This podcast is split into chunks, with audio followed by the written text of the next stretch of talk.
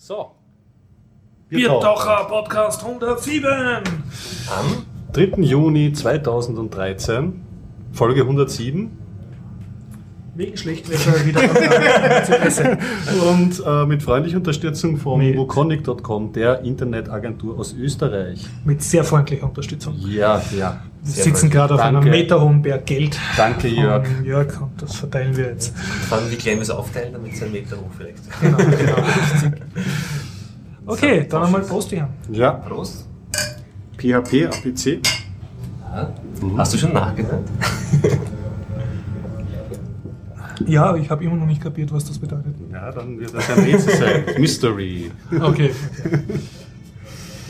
Äh, hat jemand was erlebt? Kann man doch fragen. Die rituelle Frage vom Horst, gleich vorweggenommen. Danke, lieber Gregor. Ich Hallo, habe mir ähm, im Kino was angeschaut, nämlich Hangover 3.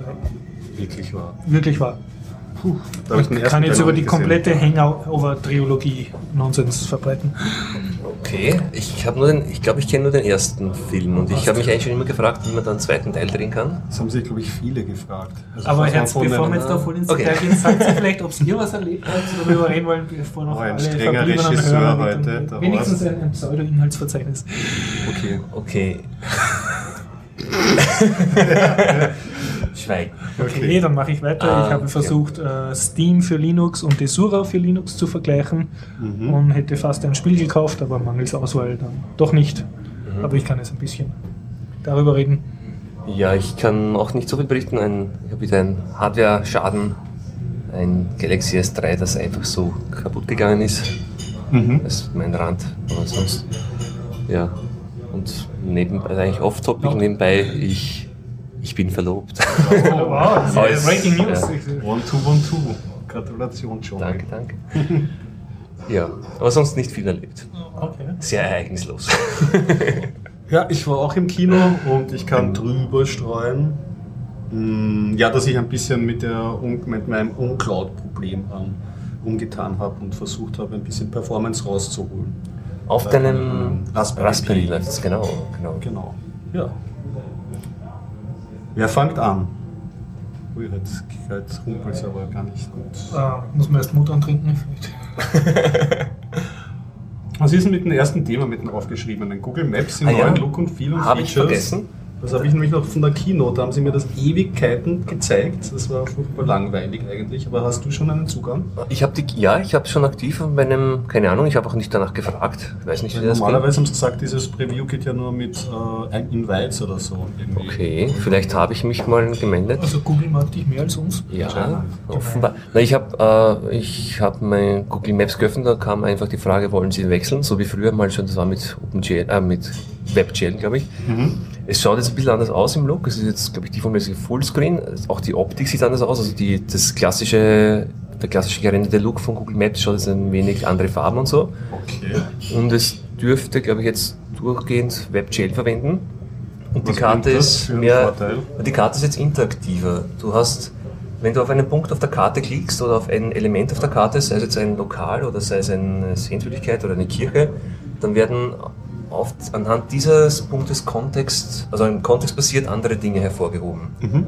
Und zum Beispiel, Die wenn du auf eine, könnten, die dazugehören, ich klicke auf, eine, auf ein Gemeindeamt, dann wird auch zum Beispiel die Polizei und sonst was in dem Wort hervorgehoben. Und Also versucht er noch und die Straßennamen, die vielleicht vorher keine Namen eingeblendet hatten, weil sie zu klein waren, die in der Umgebung werden plötzlich eingeblendet. Das ist das die geografische Ergänzung zu dem Suchwort vervollständigen von Google. Ja, kann man eigentlich so sagen.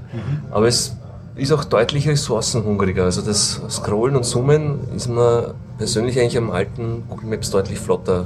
Du hast es dir ja nicht am Browser, du hast das am Handy angeschaut. Nein, nein, nein am, am Browser, Am Browser, okay. aber am, am Notebook. Also das ist mein Core i5, glaube ich, ist so ein Standard, also kein Mhm. spezieller Grafikchip oder so, so mein normales Desktop-Arbeitsnotebook halt. Ja.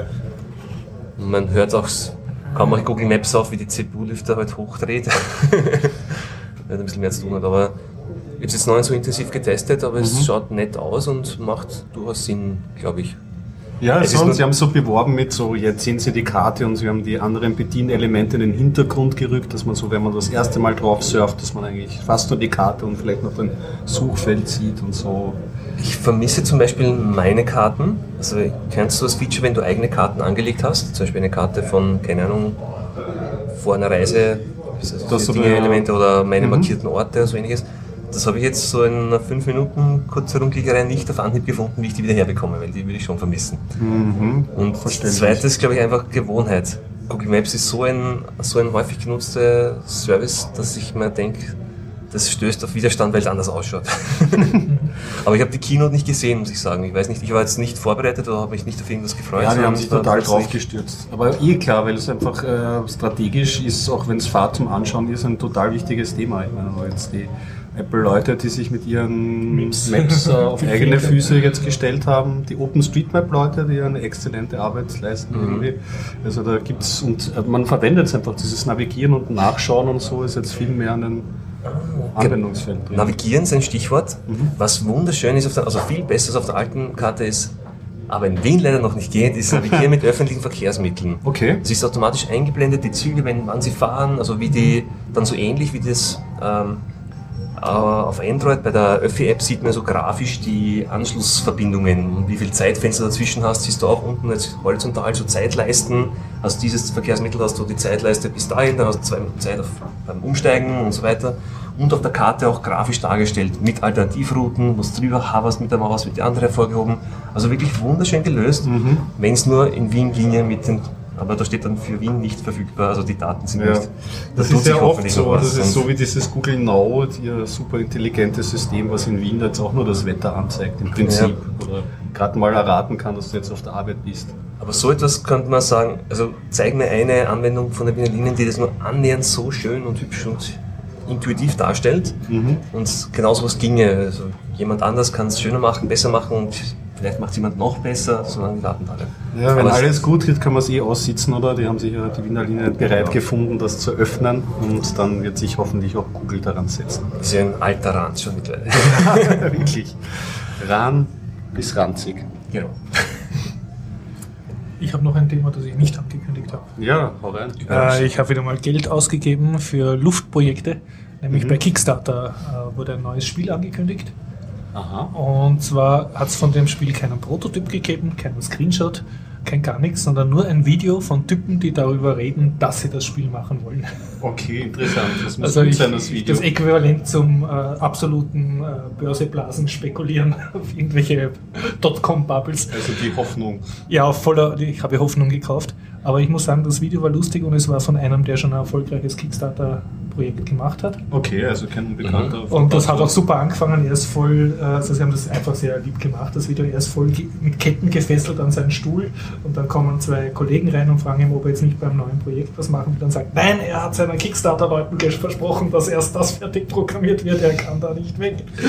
Und so. Und dann holen sie aus dem Irrenhaus halt einen Chefdesigner, der, der dann so herumspinnt von seiner neuen super Spielidee und so, ja, wird er das aushalten und so, dann wecken sie ihn irgendwie auf und er plappert in die Kamera über sein Okay. neues Spiel und nachher sedieren Also- sie ihn gleich wieder, dass sich sein Hirn nicht überhitzt. Worum geht es in dem Spiel? Also worum wird Das Spiel gehen? heißt Massive Chalice, Chalice, also massiver Pokal, wenn ich das richtig Mhm. Ja, so hol- jetzt mal. oder massiver Gral. Also, ähm, und es wird äh, alles können, was du dir nur wünschst. Also taktischen Fantasy. Combat in einer 3D-Landschaft, äh, kombiniert mit so einem generationsübergreifenden äh, Rollen-Heldenaufbauspiel mit äh, Rollenspielelementen, also wo du so deine Helden auflevelst und dann so Game of Thrones mäßig miteinander verheiratest, dass sie Mhm. Kinder kriegen und ihre Schwerter und so in die nächste Generation üben. Eine Äh, Werbebeschreibung mit Game of Thrones. ja, und äh, das, ja, und dann musst du halt immer entscheiden, ob du dem, dem Held äh, Zaus schickst, seine Kinder aufziehen, dass du in der nächsten Runde noch gute Mhm. Kämpfer hast, oder ob du da jetzt irgendwelche bösen Horden damit bekämpfst, die gerade ein Reich Also aber eher strategisch klingt das, weil du Ja, hast da schon mehrere Charakteren und so. Und dafür aber wieder so XCOM-mäßige Taktikkämpfe dann Fantasy. Ja. wir haben halt gedacht, ja, bitte nimmt's. Mhm. Für das gute Video. Interessant, ja. Es hat ja mal so eine... Und Entschuldigung, DRM frei und Linux gleich vom Start, ohne irgendwelche Stretch Goal. Das ist auch mir oft natürlich bei, gefallen. oft bei Kickstarter. Sie ja. kommen langsam drauf, ja. Auch das, auch das Multiplattformmäßige. Also die zwei Adventures, auf die ich mich freue, das eine von dem Double Fine und das Broken Sword, Mhm. Ja. die sind auch beide für Android angekündigt. Und äh, DRM-frei weiß ich nicht, aber zumindest diese Multiplattform, Ja. dass sie versuchen, auf verschiedene Devices und Plattformen draufzukommen. Also wer von mir Geld will, einfach nur aufs Kickstarter-Projekt schreiben, es wird gleich eine DRM-freie Linux-Version geben und mein Geldbeutel sitzt schon lockerer. Ja. Hat es nicht so eine Fantasy-Lebenssimulation mal gegeben, aber jetzt nur für eine Person, das Fables, war das nicht von... Fable war von äh, Peter ähm, Molyneux. Genau, ja. Das war ja auch... Aber weder DRM-frei noch für Linux. ja, richtig. Aber War von für PC, Thematik- ja, ja. War mit einem Held halt und du hast auch nichts vererben können, glaube ich, sondern du hast halt nur deine Entscheidungen haben dann dein Aussehen verändert. Er hatte immer so ein bisschen den Ruf, immer so äh, genau, die, die Leute jubeln dir dann so zu. Und dass er immer besondere äh, Spiele designt hat, Peter Molyneux irgendwie, aber ich weiß, ich weiß es nicht, ich habe es ja beides nicht gespielt. ja, also ich glaube, der Hype um seine Spiele ist immer ein bisschen größer, als die Spiele dann Aber wirklich ich in sind. manchen Podcasts auch gehört, ja.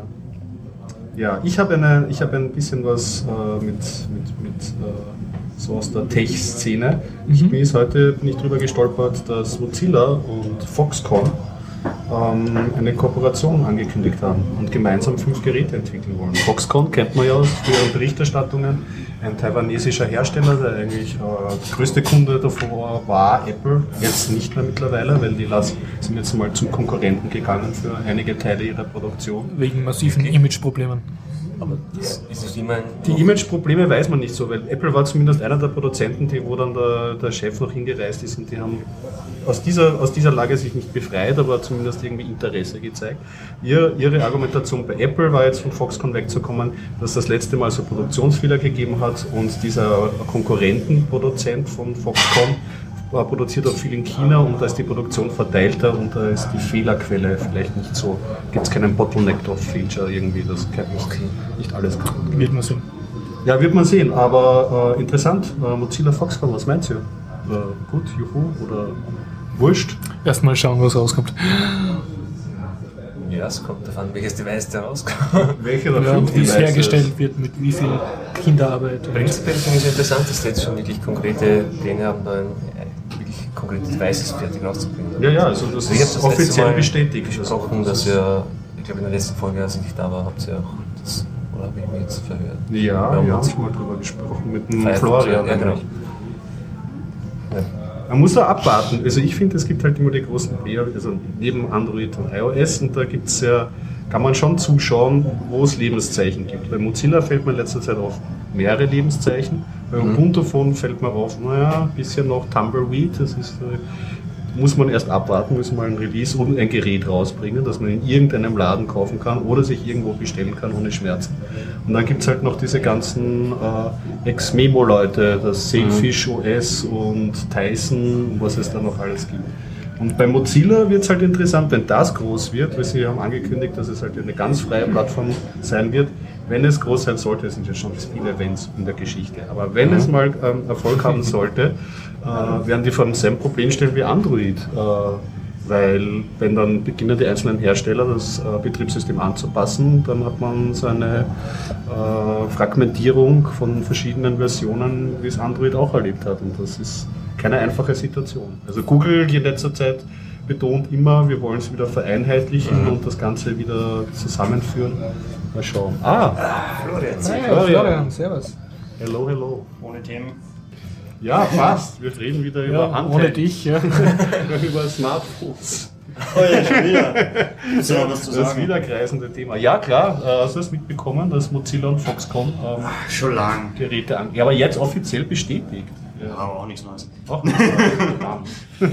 Ja, was ist es du? nicht mehr so neu, wenn es eine Woche alt ist. Was meinst du? Gut, schlecht oder wurscht? Lass Eigentlich eh wurscht, glaube ich, bin ich schon. Ähm, jetzt, im Endeffekt wird es eh bei Foxconn produziert wahrscheinlich. Hm. Egal, wel- welche sie da jetzt einen ähm, Vertrag machen mit irgendeinem Hersteller, der dann wieder auslagert dort. In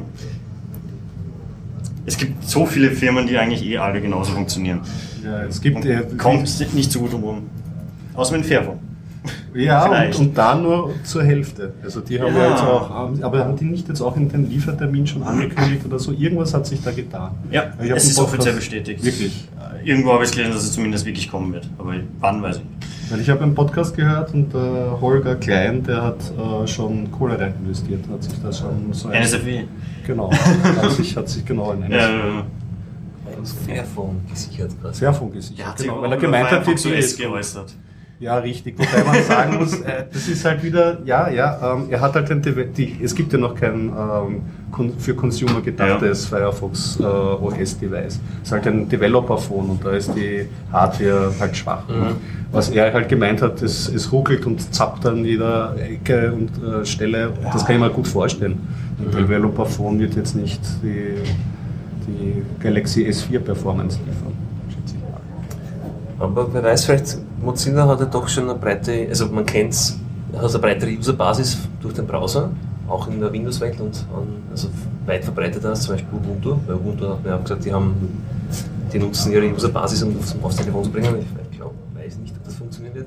Das glaube ich. Und ja. vielleicht lernen sie weniger Userbasis als Ja. Mozilla. Genau, Auf jeden Fall, ja. Und, und vielleicht kann ja Mozilla aus diesen Fehlern lernen, die, wie du schon vorher angesprochen hast, mit, die Android dort immer wieder hat, mit der Update-Politik oder mit der Fragmentierung.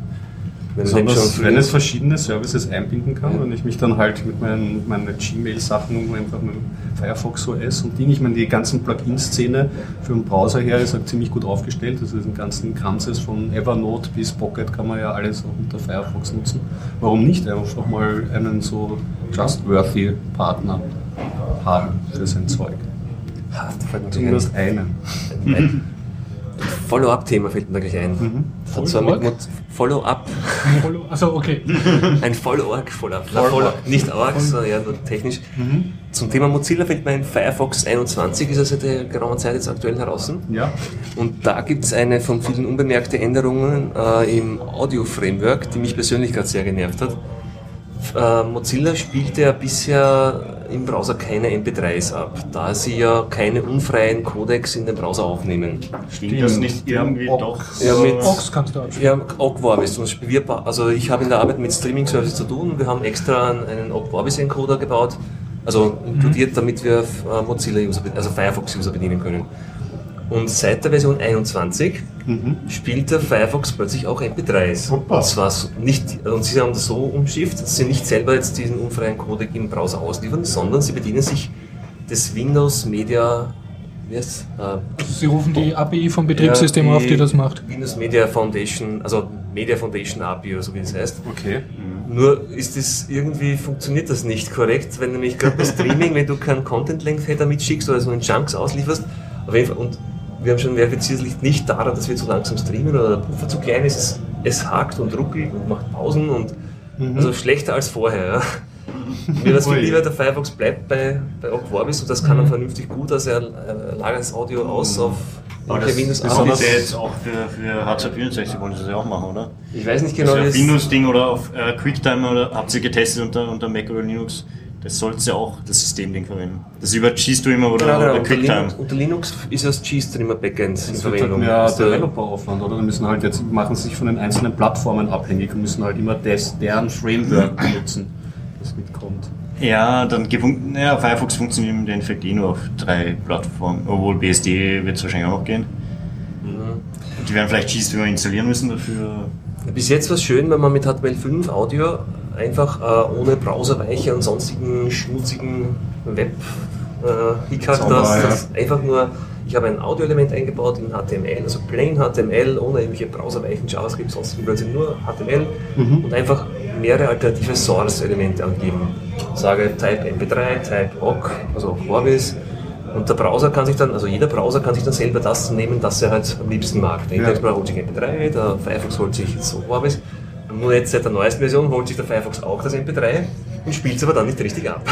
Aber er bevorzugt das unerfreuliche. MP3 Nein, gegenüber ich- ein OGG. Nein, ich habe jetzt mittlerweile gemerkt, dass er es nicht bevorzugt. Es ist nur, er nimmt es offenbar in der Reihenfolge, in der es drin steht. Ah. Und das hat mir aber auch einen Tag gekostet. Genau, die Reihenfolge ändern. ja. Also wenn er alles spielen kann, nimmt er einfach das erste. Er bevorzugt jetzt nicht auch Vorbis über MP3. Aber das mal rausfinden, dass der das hat mir, Vielleicht sollten sie es bevorzugen gegenüber MP3.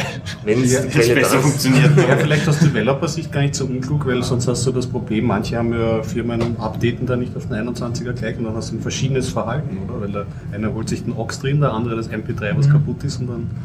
Ah, Ja, mit Updates unter das Firefox. dreckige. Ja, das nächste ist noch mit HTML5. Da gibt es ja noch beim Audio-Tag so ein Attribut, das man sagt Preload, ob er das Audio auch dann holen soll, wenn ich nicht auf Play klicke. Mhm.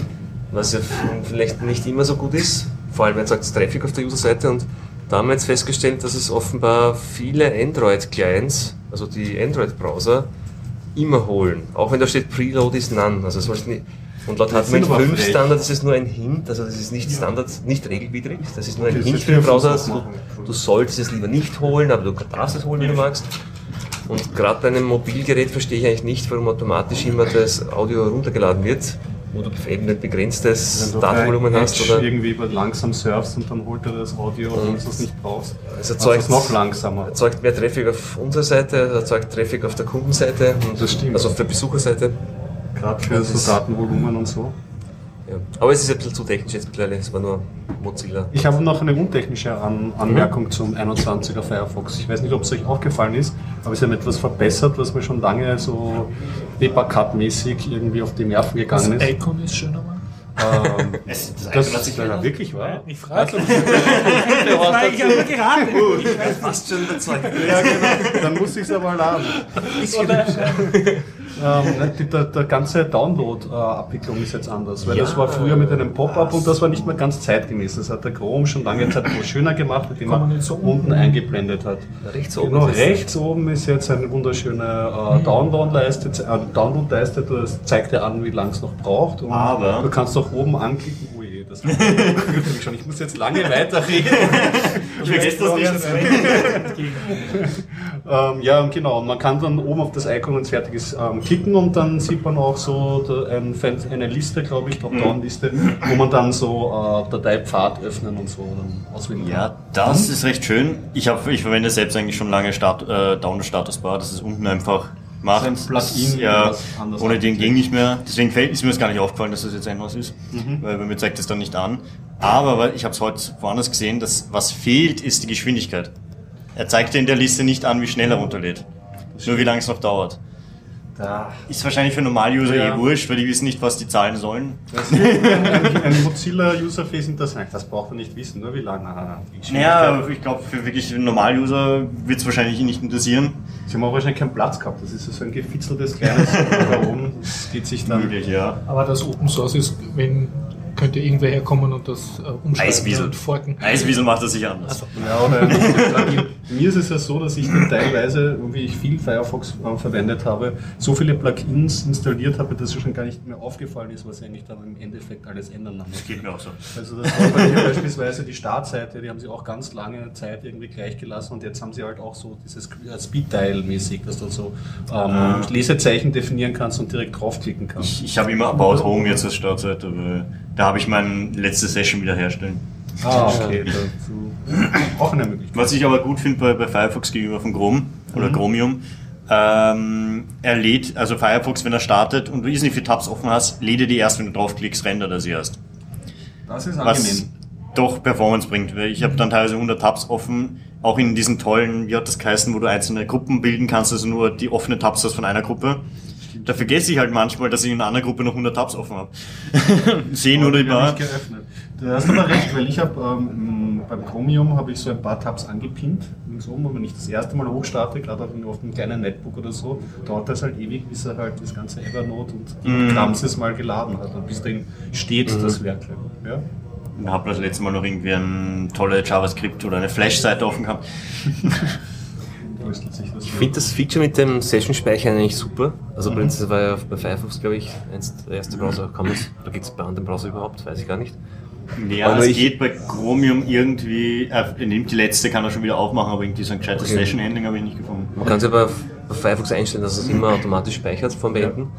Nur ich habe mir das selber wieder abgewöhnen müssen, weil ich neige zum Sammeln. Ja. Irgendwann habe ich so viele Bookmarks braucht ja, man wenn nicht. ich- Ja, Bookmarks braucht man nicht, dann sind es einfach offene Tabs. Ja. Und Ja. dann irgendwann so nach, nach einem halben Monat, dann, na, das schaue ich mir morgen an, das schaue ich mir morgen an, oder das, wenn ich Zeit habe, schaue ich mir das mal an und dann auf einmal habe ich dann schon 17 Fenster und in jedem Fenster 30 Tabs und dann kenn ich, irgendwann. ja. Wir haben dann so Funktionen mit so alle Tabs rechts von diesen bitte zu Gibt es ja als Plugin. Oder Ja, doppelte Tabs. Ich habe mir jetzt endlich ein Plugin installiert, dass man, dass er doppelte Tab findet. Weil, ja, ich bin da drauf gekommen, ich habe dann das eine ein paar Mal geöffnet gehabt, weil ich es nie, einmal nicht geschlossen habe, dann habe ich halt das TIS zehnmal offen gehabt. habe das einmal installiert und mal ausprobiert und dann waren plötzlich zehn Tabs weniger.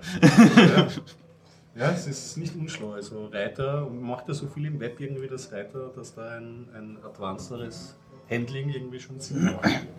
Was ich da empfehlen kann oder so halbwegs empfehlen, was auch was äh, der Holgi oder der Tim bei NSFW empfohlen hat, A-Flatter. A-Flatter, das heißt, du kannst im Grunde bei, bei Amazon ja immer äh, Geld kriegen, wenn du irgendwie Leute wirbst. Das heißt, du kaufst über diesen Link was ein und kriegst dafür einen Prozentsatz von dem Umsatz. Und du kannst es über A-Flatter das direkt auf ein Flatter-Konto überweisen lassen. Halt auf dein eigenes. Amazon-Umsatz. Genau. Das sind diese Affiliate-Links. Amazon geht dann direkt auf ein Flatter-Konto. Genau, also die Prozente, die du fürs Werben, für den Kauf kriegen Ja. würdest, kriegst du auf das Flatter-Konto. Das heißt, alles, was du in Amazon so kaufst, über den Firefox, wenn das Plugin installiert ist, kriegst du deine eigene Werbepauschale wieder.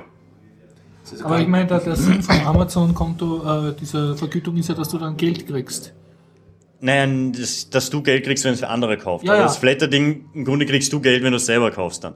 Es ist nicht so der Sinn von dem Amazon-Teil, aber es ist über Umwege, spendest du es nachher halt sowieso wieder jemanden, wenn du es Ja, aber aufs du verlierst Flatter-Konto trotzdem, weil du ja nicht nur die, die Überweisungsgebühren von Amazon hast, sondern jetzt noch zusätzlich von dem bisschen Gewinn, den du mit Amazon machst, äh, die Flatter-Gebühren wegrechnen musst. Die Na, die, die direkte Überweisung kostet ja nichts. Ich glaube, bei Flatter ist er das Einzahlen jetzt kostenlos schon.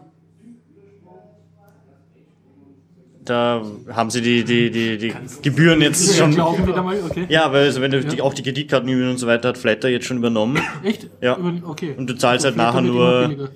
Ähm, ich weiß nicht, für direkt, wenn, wenn direkte. du auszahlst, wenn du dir vom Flatter auscashst sozusagen, wenn du sagst, ich habe jetzt so und so viele Euro auf meinem Flatter-Konto, ich möchte jetzt das auf mein Bankkonto überwiesen Das haben, kannst du erst ab 10%. 10 Euro oder irgendwas. Ja. Ja, und nehmen wahrscheinlich was. Aber ich bin, oder dazwischen nehmen sie vielleicht auch was, wenn du Mhm. äh, wenn du Leute das bei direkt spenden, glaube ich nicht. Ach so, das Aber das heißt, du kriegst das Geld, was sonst Amazon einfach behalten würde als Gewinn, kriegst du, weil wenn du noch keinen Aff- Affiliate-Link hast, kostet sich dasselbe.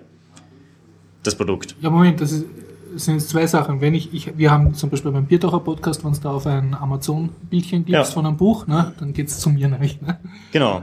Und das Ja, kannst du eben auch, wenn du keinen eigenen Link hast von deinem Amazon-Ding, Ja, dann kannst du deinen Flatter eintragen über das Plugin und kriegst automatisch alle deine eigenen Käufe eben diese Prozente das, aha. auf dein Und, Flatter-Konto. und geht da aber auch diese Amazon-Mindestumsatzgrenze, die wird dadurch nicht aufgehoben, weil Amazon zahlt mir zum Beispiel nichts aus, weil ich zu wenig Umsatz gemacht habe. Der- Naja, das Amazon- wird wahrscheinlich in ein Amazon-Konto gespeichert von dem Ja. Anbieter, von diesen A-Flatted-Leuten. Und die werden das dann aufteilen. Das heißt, das, den Mindestding haben sie ja schon. Das, das- heißt, eigentlich kriege ich dann schneller von Geld von Amazon, weil ich das auf Flatter mache. Ja, aber das nicht funktioniert eben, Geld, äh, ja, aber das funktioniert nicht, wenn du es, also das funktioniert nur, wenn du dieses Plugin hast. Nur Ja. für deine eigenen Sachen. Aber wenn du damit wirklich werben willst, in deinem Ja. Blog stellen oder so, kannst du den Link nicht angeben, weil das halt nur über, über das Plugin geht wieder. Da brauchst du wieder deinen eigenen Affiliate-Link. Das heißt, technisch ist dann der Affiliate-Link nicht von dir drin, sondern der von diesem Genau. Serviceanbieter und dieser Serviceanbieter nimmt das entgegen und verteilt das dann über Flatter. Genau, Aber die nach schicken dir das direkt. er Das dann? Der weiß dann, wie viel von mir gekommen ist, oder? Ja, ich weiß nicht, wie es technisch genau funktioniert, wie viel, äh, ob das das Plugin mitsnifft oder ob er irgendwie Variablen mitgeben kann bei dem Affiliate-Link, dass er dann weiß, wo das genau. Ich, ich kenne mich in Affiliate nicht so aus, Okay, na aber dann, vielleicht äh, kann man ja dem mit einem Account sagen, mehrere Variablen Das wäre auch, dazusetzen. wär auch interessant für einen Biertaucher-Podcast. Vielleicht könnte man da, also ich werde versuchen, das zu recherchieren, werde ich noch Ja, aber da, das, das funktioniert eben nicht, also das funktioniert nur eben nur für Ja, dich, aber- nicht für den Bierdaucher-Podcast dann. Wir werden aber nicht reich, glaube ich. Dann sowieso nicht so reich. viele Also, gleich einmal unsere Finanzen offen zu legen. Äh, Also ich habe jetzt seit, glaube ich, zwei Jahren äh, Amazon-Links in meiner Homepage. Mhm. Zum Teil habe ich es vorher schon gehabt, aber zum Teil haben auch sogar Leute draufgeklickt. Aber äh, es ist nie so viel zusammengekommen, dass da jetzt diese 20 Euro oder was man braucht, überschritten worden wäre, ab der Amazon dir überhaupt was überweist. Also man hat bei Amazon ein Mindestlimit. Ja, weil sonst äh, zahlt das für die sich nicht aus. Ja, das überhaupt bei Flatter überweisen. Sind Sie, Gehen Sie mit Transaktions... Sonst fressen die Transaktionsgebühren das auf. Das heißt, ich habe immer aus dem Jahre Schnee da irgendwelche zwei 20 Cent oder so und die erhöhen sich dann jä- jährlich so um weitere 30 Cent. Weil halt wieder irgendwer wo geklickt hat und was kauft Bei hat. Jahrzehnten vielleicht. Ich hoffe, ich kriege mal wirklich was von Das sind so Amazon. Transaktionsgebühren, dass ich dann wieder Ja, spricht für Bitcoin. Sprich Die, für- bei Bitcoin hast du ja auch Transaktionsgebühren. Ja, aber nicht, in der Größenordnung. man Und was noch für. Bitcoin spricht, Noch. Bitcoin hat nie äh, Julian Assange und Wikileaks äh, boykottiert, im Gegensatz Kann zu Amazon nicht. Ja, PayPal. kann. Selbst Ja, wenn du es möchtest. Genau, ja. Klare Vorteile. Ja. Gut. Okay, äh, wir haben eine ganz super Meldung, die wir nicht angekündigt haben, weil bei der Ankündigung der Florian noch nicht da war. Und zwar, der Florian äh, spricht über Huggies in Dosen. Oh ja. Du hast gemeint, nicht Ein schlecht, schöner aber Essen-Podcast. Ja, es ist jetzt kein Vergleich zu frischen Haggis, was du in Schottland kriegen Vielleicht würdest. noch einmal erklären, was Huggies ist. Uff, was ist denn da alles drin? Viele Innera äh, Innereien, ich glaube So im Schafsblumen. Schafmagen mit, naja, weniger Blut, Aha. aber mehr andere Innereien. Es schmeckt so wie mehr, ein bisschen nach Leber. Also schon so in die Richtung, es sind Innereien, ja. aber man kriegt eine Idee davon, wie Haggis schmecken. Schmeckt eigentlich. Wenn man das aus Es ist keine Fantasiespeise. Also ich muss jetzt nicht nach Schottland fahren, um Haggis zu essen, sondern ich kann in Wien in einen Shop gehen und mir Genau. Dosen Haggis Man kann sie besorgen. in, in Bobby's Food Store, kann man sich eine Dose kaufen für ein paar Euro. Dann erklär mal, wo der Bobbys Food Store ist. und Der ist bei der, ich glaube, Schleifmühlgasse. Das ist dort am Eck-Freihausviertel. Freihaus, vierter, Vierter Bezirk. Bezirk, vierter ja. Bezirk. Okay, ja. Bei der TU dort. Genau, dort in der Nähe, ein paar Gassen weiter. Und diese Dose, die mache ich dann warm in einem Topf oder das löffel Kannst ich du im, im raus? Topf Oder? äh, warm was machen, in die Mikrowelle hauen, ein paar Minuten in die Mikrowelle und dann ist es heiß, dann kannst du es essen. Mhm. Es schaut, äh, wenn du es das erste Mal aufmachst, es schaut irgendwie aus wie Hundefutter. Und Es sagst, schmeckt aber, teilweise auch so. aber es ist jetzt nicht schottisches Hundefutter, das für uns Ösis umetikettiert umetikettiert Nein, also es ist, es ist wirklich Haggis, aber Okay. halt Dosenqualität. Mhm. Das heißt, man kann ungefähr einen Geschmack dafür kriegen, wie es ungefähr sein sollte, aber man darf auch nicht die Illusion haben, dass es gutes Haggis ist. Mhm, Wenn, wenn man ungefähr den Geschmack äh, mögen würde, wenn man das so gekostet hat, sollte man sich mal ein frisches ausprobieren. Das ist dann dasselbe in gut. Alles klar, ja. Okay, Na, es klingt Ja. interessant. Ja. Ich weiß nicht, ob das für mich ist, aber Ausprobieren werde ich glaube ich, schon mal. Ich habe jetzt gerade die in Marketing-Idee, Stadt Wiener Apfelstrudel mit, mit äh, Staubzucker in Dosen zu verschweißen und irgendwie so äh, weltweit zu vertreiben. Aber die Leute dann in. Südkorea essen das Da kannst du dann das Ende ja, als ja, Staub, Staubzuckerstreuer. Genau, ja. Das ist Patent, Patentlösung. ja. Ja, aber das Praktische ist, Haggis kann man auch zum Frühstück essen. Schottisches Ah. Frühstück ist auch mit Haggis gleich. Okay. Es ist so wie normales English Breakfast, äh, ähnlich, nur halt Haggis dabei. die Engländer essen ja auch sehr Ja. schwer Die zu Die frühstücken. frühstücken so, Ja, dass die man sich gleich mal schlafen legen kann. Ja, angeblich war ja das Mittagessen dort nichts kann. Ne? Also müssen es beim Frühstück das. Also habe ich mal Naja, gehört von einem äh, Franzosen. Schon lange Jetzt her. sagen ja auch die, die Ernährungswissenschaft eigentlich, das Frühstück ist das Wichtigste. Das Okay. Zeit brauchst du mal viel. Energie. Okay, okay. Ja, und dann können sie den ganzen Tag durcharbeiten, wenn sie wollen. Und dann am Abend wieder ordentlich essen, dazwischen nur wenig. Also Fleißiges Volk. Lecker Frühstück. Club Mate, ein bisschen Würstchen und Bohnen. Das geht schon. Und dann 14 Stunden am Rechner. Vergessen, was einfach gibt's wieder Neues von Club Mate?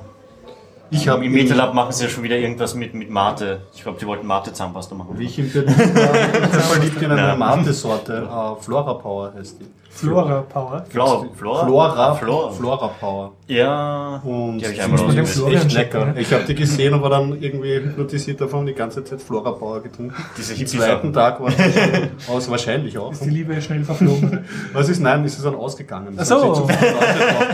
Tja. Aber ja. Das ist alles alleine aus. Das, Ja, ich glaube, ich glaube es. das kommt immer noch von dem einen kleinen Hersteller, oder? Nein, das, also das Flora Das ist Power schon- ist, glaube ich, schon eine, eine eigene Marke und eigene Firma, die das Gehört macht. wahrscheinlich zu Coca-Cola. Die klassische Clubmate gehört halt dieser Brauerei Loschar. Ah, genau, mir ist der Name nicht eingefallen. Genau. Die, die eigentlich nicht mit Bier, sondern mit Mate so erfolgreich wurden. Genau. Das Flora Power, wie der Name schon sagt, hat so ein bisschen einen blumigen Einschlag. Also es ist, ich fand es gar nicht schlecht. Also auch zuckerarm. Also das Leckere finde ich, dass es nicht so süß ist wie die ganzen Sachen. Energy Drinks dass man nicht gleich an Zuckerkrankheit. dich trotzdem aus den Socken wirft. Um zur Blumenliste zurückzukommen, liebe Freunde. Äh, Florian, du warst nicht in der Körperweltenausstellung. Genau, also kann ich auch nichts darüber sagen. Außer, dass sehr viele Leute davor gestanden sind und es geregnet hat und ich mich nicht anstellen wollte. Ich fand es aber ziemlich arg, dass sich wirklich so viele Leute angestellt haben mit Regenschirm in dem Weil sie Wetter. die Körperwelten sehen wollten. Offenbar, wir sind alle beim Notorischen Museum gestanden ich glaube nicht, dass sie für eine normale Ausstellung sich anstellen. Also sie standen draußen im Regen und Genau, die ganze Treppe runter, eine lange Schlange. Also tote Leute zieht an, sozusagen. Genau. Das ist wie Dann Ich man war den vor circa zehn, zehn Jahren einmal in dieser Ausstellung. Wenn es euch interessiert, kann ich Ja. drüber reden. Was, wie hast du das empfunden? Was, was, Ja, also ich habe keinen Vergleich gehabt. Ich habe nichts Ähnliches geschaut. Ich habe nie Medizin studiert und, und tote Leute angeschaut oder so. Das nächste Vergleichbare war im, im Naturhistorischen Museum dieser Dinosaurier-Skelett oder so. Das ist, ja, ein bisschen. Und ja, du, du siehst halt äh, drinnen so lauter Skelette. Okay, in der Schule haben wir auch so ein Skelett gehabt. Das, so ein echtes. Das, Echtes, ohne Plastik. Ja, der meisten ist- Spitznamen, diese ja, Skelette. unseres hat Maxi geheißen. Ja, und, und mein Vater hat es auch Ich schon weiß gar nicht, also, wie das Skelett bei uns geheißen hat. Ja. Ja. Also da wurde uns dann immer erzählt, ja, das sind Leute, die ganz äh, ehrenwert ihren Körper der Wissenschaft zur Verfügung stellen im Testament und die enden dann als Skelett in einem Gymnasium. Man dachte, Okay, Ja, aber die so Körperwelten sind jetzt die mehr als Körperwelten sind Skelette. jetzt mehr als Skelette, sondern, also da gibt es eine Technik, die dieser Künstler, der Deutsche, macht, der ist, glaube ich, Plastinieren oder so nennt er das auf jeden Fall.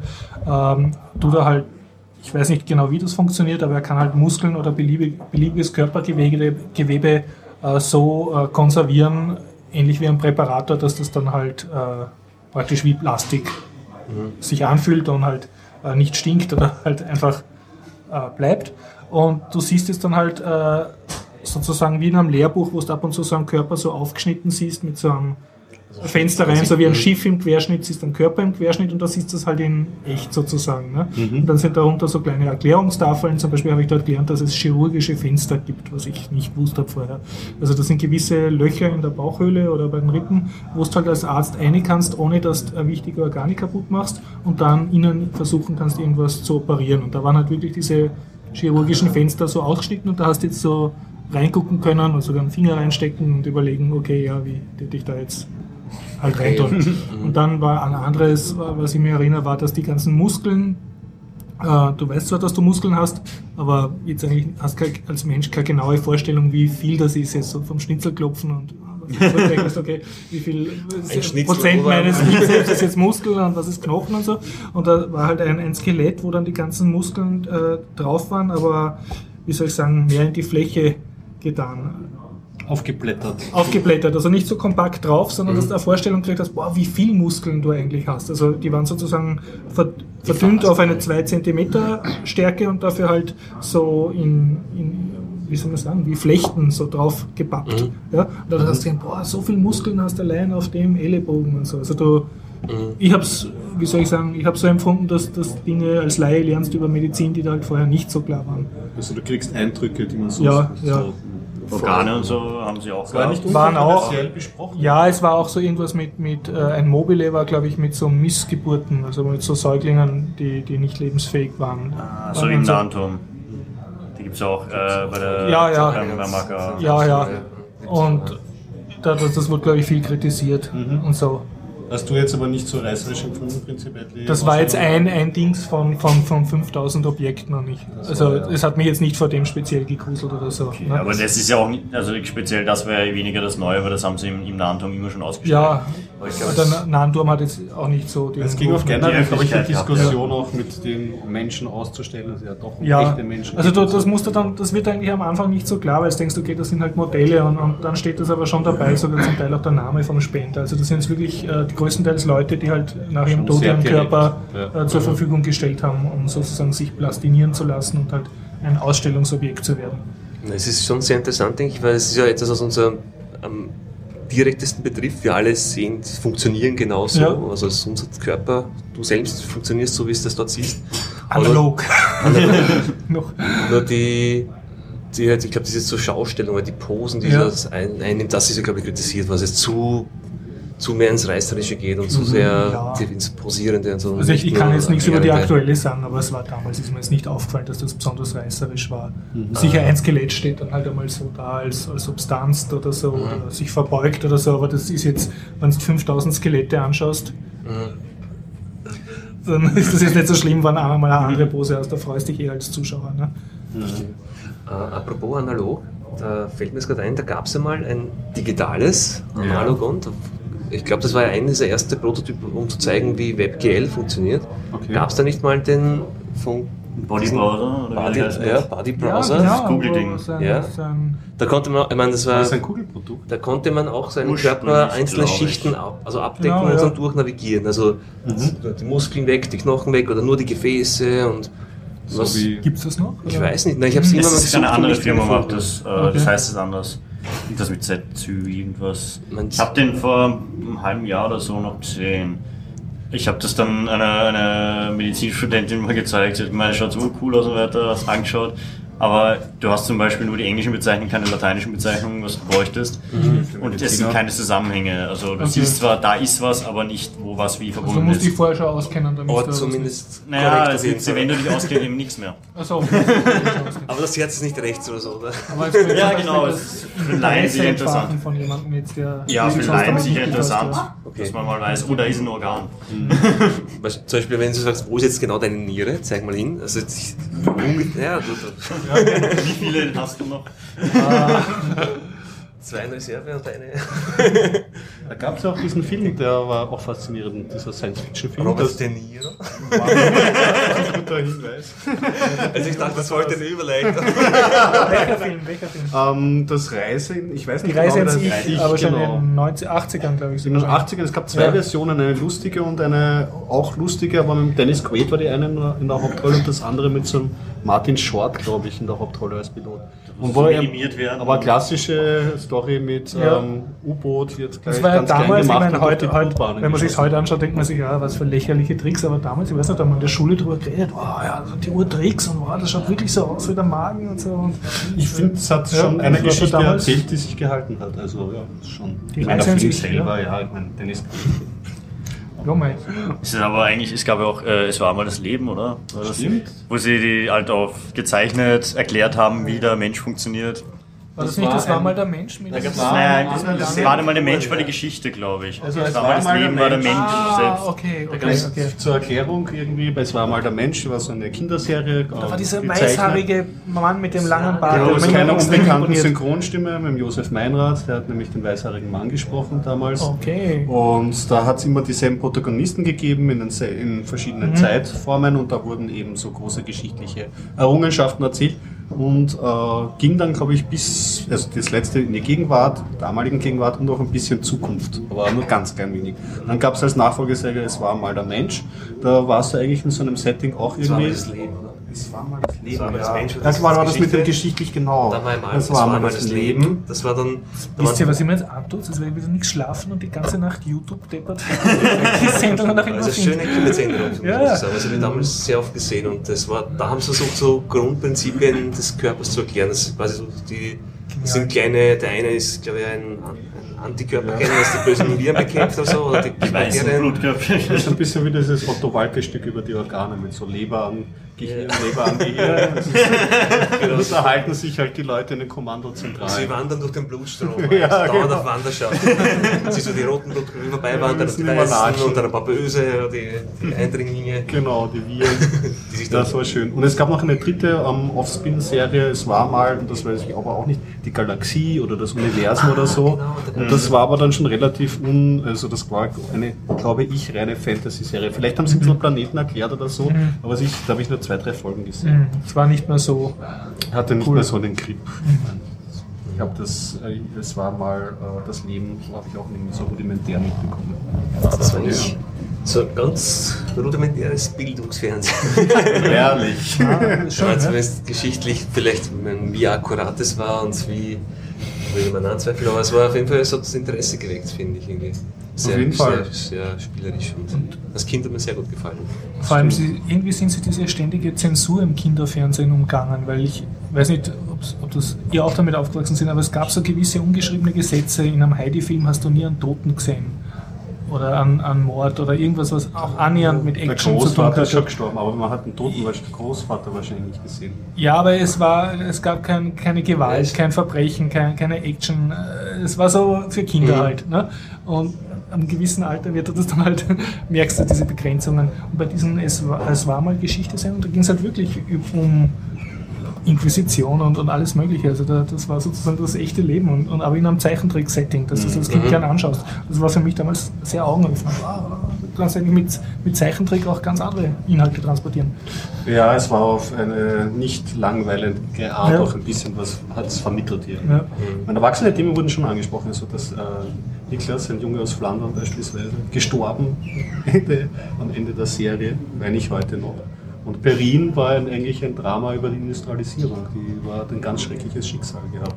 Also wenn jemand nochmal Perrin schauen sollte, Perrin? Das ist also ganz rudimentär. Perrin, Baron, kleiner Hund, ja genau. Das ist Da musste ich immer da musste ich daran denken. oh Gott. ja, Okay. Ja, ja. Zurück zum Inhaltsverzeichnis ganz am Anfang, damit es einen Sinn hat. Ha- Haben wir davon jetzt eigentlich Wir haben eigentlich alles abgearbeitet, jetzt kommen lauter so äh, Pop-Themen. Bob-Themen? Aber ich kann noch ein Pop-Thema bringen, weil es auch da steht. Ähm, du warst nicht bei Science Fiction im Park, aber das kannst du auch noch nicht sein, weil das beginnt erst morgen, oder? Na, heute um eine Viertelstunde oder so beginnt. Aber Wirklich? es regnet. Ja, Also, deshalb bist du jetzt zu uns gekommen. also heute, wo ich, wo ich zum Mittag in der Gegend war, habe ich nichts gesehen, dass irgendwie Vorbereitungen oder was auch immer wären. Was ich weiß nicht, wie lange die brauchen.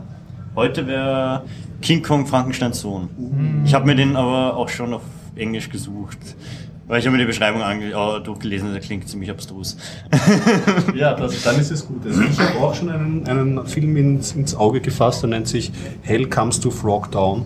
Äh, dürfte auch so ein Postapokalypse-Film sein, ist glaube ich am 11. oder am 12. den hast du schon gesehen oder den schaust du Den erst? schaue ich mir dann Okay. an. Also da habe ich, hab ich, Mhm. hab ich vor. Aber du hast Und doch noch zur Erklärung der. gepostet, so Sachen, die du ich. schon geschaut hast. Ja, ja, genau, Okay. die kann ich dann auch erzählen. Mhm. Nur zur Erklärung kurz für die Hörer, die haben es das letzte Mal schon mitbekommen, sind Switchen im Park, äh, startet vom 10., geht bis zum 16., glaube ich, und ist ein kleines Science-Fiction-Gratis-Filmfestival in Bruno-Kreisky Park. In Wien.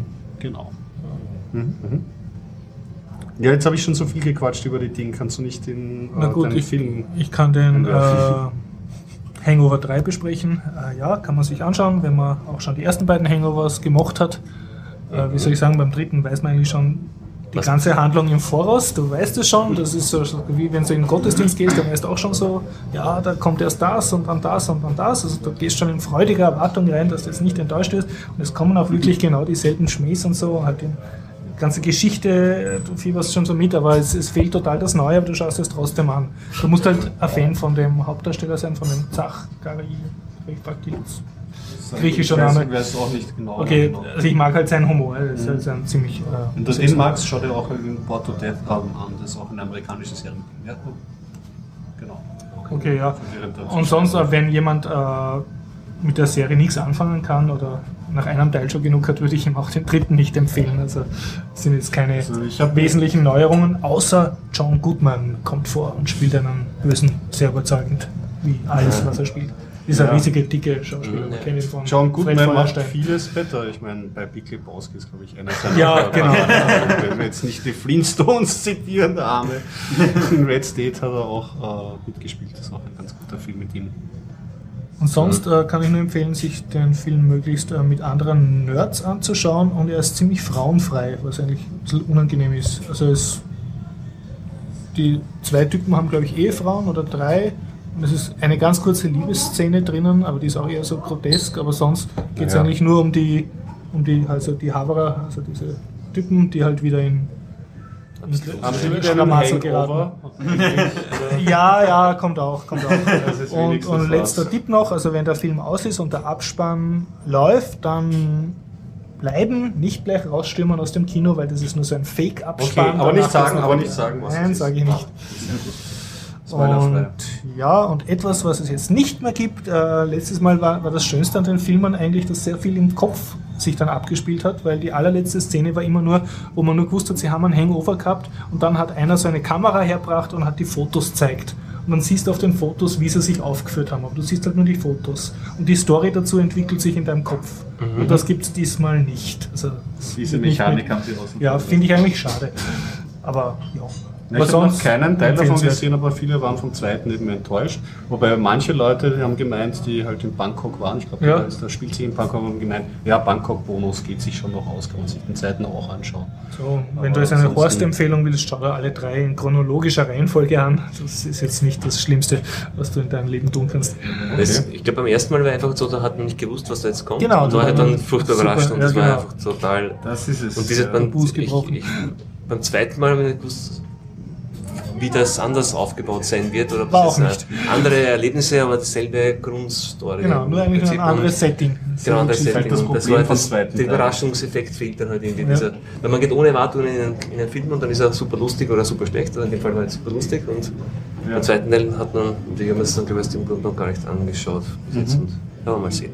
Ja, der Zuschauer und der Zuhörer re- ähm, respektive sind ja sehr, sehr undankbare Wesen. Insofern, sie wollen eigentlich mehr von dem, was sie kennen und äh, schätzen. Aber regen sich dann auf, wenn es die gleiche Story nochmal war. Und wenn Tja. es sich ganz neu erfindet, sagen sie, es ist nicht das alte. Es ist ein teuflischer Grad, den man beschreitet, wenn man zweite Teile äh, an den Start bringt. Oder lange Dritte, Musik macht ja. mit verschiedenen Alben. Mhm. Aha. Ein Content-Wort zum Sonntag. Ja. Ich habe noch kurz an, äh, am Anfang ja gesagt und noch nicht erzählt, äh, ein Handy ist kaputt gegangen in unserem Haushalt. Und zwar einfach so. Ohne Dramatik, ohne Küchenboden gebissen. Aufputzen. Nein, einfach so, es war einfach aus. Also in der, am Morgen war es an, dann aus der Tasche geholt, es war aus. Und es war ganz aus. Und dann haben wir gedacht, okay, es ist noch kein, es ist fünf Monate alt, dann gehen wir halt zum Händler. Das ist einer der großen Händler in Wien, den man kennt, mit dem roten Logo, wo man ganz viele Filialen hat mittlerweile. und die haben ja auch ein Repair Center und das ist auch, haben noch geschaut auf der Homepage, ist noch in Stock, man kann es sogar dort kaufen, lagern, dann denkt er, vielleicht kriegt man gleich ein Tauschgerät und nichts da, es muss eingeschickt werden, dauert drei Wochen. Und dann noch der Hinweis, ja, aber wenn es ein Wasserschaden ist, dann, dann muss ich Sie gleich darauf hinweisen, dann müssen Sie selber zahlen, so quasi, ob ich es jetzt wirklich abgeben möchte. Und ich denke mir, erstens, wenn es ein Wasserschaden war, ich, ich wüsste nicht, wenn das jemals auch in der Nähe vom Wasser war. Ja. Vielleicht habe ich es einmal im Regen, ist kurz ein Tropfchen raufgefallen. Ja. Hast du es mitgewaschen in der Hosentasche? Es hat auch, ich weiß nicht, es gibt ja unter Marco so Indikatoren, der hat sich da auch Ja, nicht ja. gefärbt, aber ich habe jetzt letztens am Standard, glaube ich, irgendwo einen Artikel gelesen, dass halt immer öfters sich Hersteller quasi das als, Mhm. oder es häufiger vorkommt, dass Hersteller etwas zurück, also die Garantieleistung oder die Gewährleistung ablehnen mit der Begründung, es ist ein Wasserschaden, was du als Konsument nur schwer widerlegen kannst. Mhm. Auch wenn sie jetzt noch in der Beweispflicht sind, das zu beweisen, dass das Gerät nicht defekt war, weil es ja noch unter sechs Monate ist. Ja, Fall, du hast es abgegeben, aber noch nichts gehört. ja, ist ja, erst in drei Wochen. das war jetzt Aber erst schwierig zeigt das auch, wenn man es halt in, bei so großen Elektromärkten kauft. Äh, vielleicht ein Vorteil noch für die klassischen, äh, wenn du es irgendwie unter Vertrag irgendwie böse kaufst oder so. Die meisten, so wie T-Mobile oder so, bieten dir halt schon ein Ersatzgerät an für die Zeit. Und auch, was ich so mitbekommen habe von Apple, die sind ja überhaupt ein ganz gutes Service, funktioniert das auch. Also da müssen sie schon noch fitter werden, weil heutzutage ist es nicht mehr so einfach. Ich meine, ein Ersatzgerät für ein Smartphone, früher hat man sich halt irgendwie, keine Ahnung, kann man noch das 20 Euro, und damit muss man halt leben, aber ein Smartphone kann man sich jetzt nicht so auf es gibt auch eine gute Geschichte über, äh, wie die iPhone Store, also dieses Apple Store Repair-Ding machen. Dass sie da, habe ich schon mehr äh, Sachen gelesen, dass sie dann das Gerät zwar wiedergekriegt haben, dasselbe iPhone, aber das war dann irgendwie gelockt für bestimmte Bereiche. Das hat dann in Südamerika plötzlich nicht funktioniert. Ja. Und ähnliche Sachen oder zum Umtauschen, wenn, wenn man dann irgendwo das hin wird und man geht zu einem Store in Südamerika, geht's auch nicht gescheit. Und das ist dann auch immer schwierig. Oder das auch bei iPhones gab es eine Story, glaube ich, dass sie die, die, die ersten Serien hatten ja noch Schrauben, die man mit normalen Werkzeug öffnen konnte und dann nach der Reparatur waren auf einmal neue Schrauben drin, für die man wieder Spezialwerkzeug braucht. ja, Und so Sachen und Ding. Aber wie gesagt, zum Thema Tauschgerät, das war halt bei uns eh nicht so das Problem, weil es in meinem Haushalt gibt es ja schon mehrere Smartphones, die Okay. auf Ebay oder andere Verwertungszwecke warten und wenn man das, das ganz alte HTC Hero, das ist ja noch immer mein, boah. Das Aber gebe ich ist nicht her. jetzt noch benutzbar? Ja, nur das Problem ist, das ist für mich ein schönes Erinnerungsstück. Das war, glaube ich, das dritte Consumer Android Phone, das überhaupt am Markt war. Mhm. Das dritte Modell, glaube ich. Mittlerweile es mir, weiß nicht, wie viel tausend. Auf jeden Fall. Aber nur damals war ich so stolz, weil es damals das schnellste war, also doppelt so schnell wie das G1, also das erste, das es gab. Mhm. Ich glaube, er hatte doppelt so viel RAM und so. Und jetzt ist das elends langsam, selbst mit Cyanogen-Mods. so Dinge. kann mir unvorstellen, weil ich das damals so Super super schnell empfunden Also, Also damals, bei vor 3310 ist noch immer super schnell. Das stimmt allerdings. Da müsste man ein Ur-Android wieder drauf spielen und das mal ausprobieren. Damals war Android dahin. 1.1 und dann Android Ja. 1.6, 1.5 glaube ich. Tja. Aber zum Thema Wasserschaden, Mhm. da haben alte Geräte schon einen Vorteil. Ich habe äh, mein, mein Ender 100 Mal ins Wasser gehauen, das ging nachher noch immer. Ich habe es auch schnell wieder rausgefischt. Meiner Mutter ist was passiert, sie hat ihr, ihr Handy äh, in der Waschmaschine bei 40 Grad wa- gewaschen, Sauber. wo es aufgerät war. Und es hat nachher noch teilweise funktioniert. Wow, das Also mehr oder weniger teilweise? gut. Naja, es hat nicht sehr, der Akku hat nicht mehr, hat vorher schon schlecht gewesen, der war nachher überhaupt sehr kurz nur noch, bis es wieder sich ausgeschalten hat. Mhm. Manchmal hat es gar nicht funktioniert, manchmal hat es funktioniert.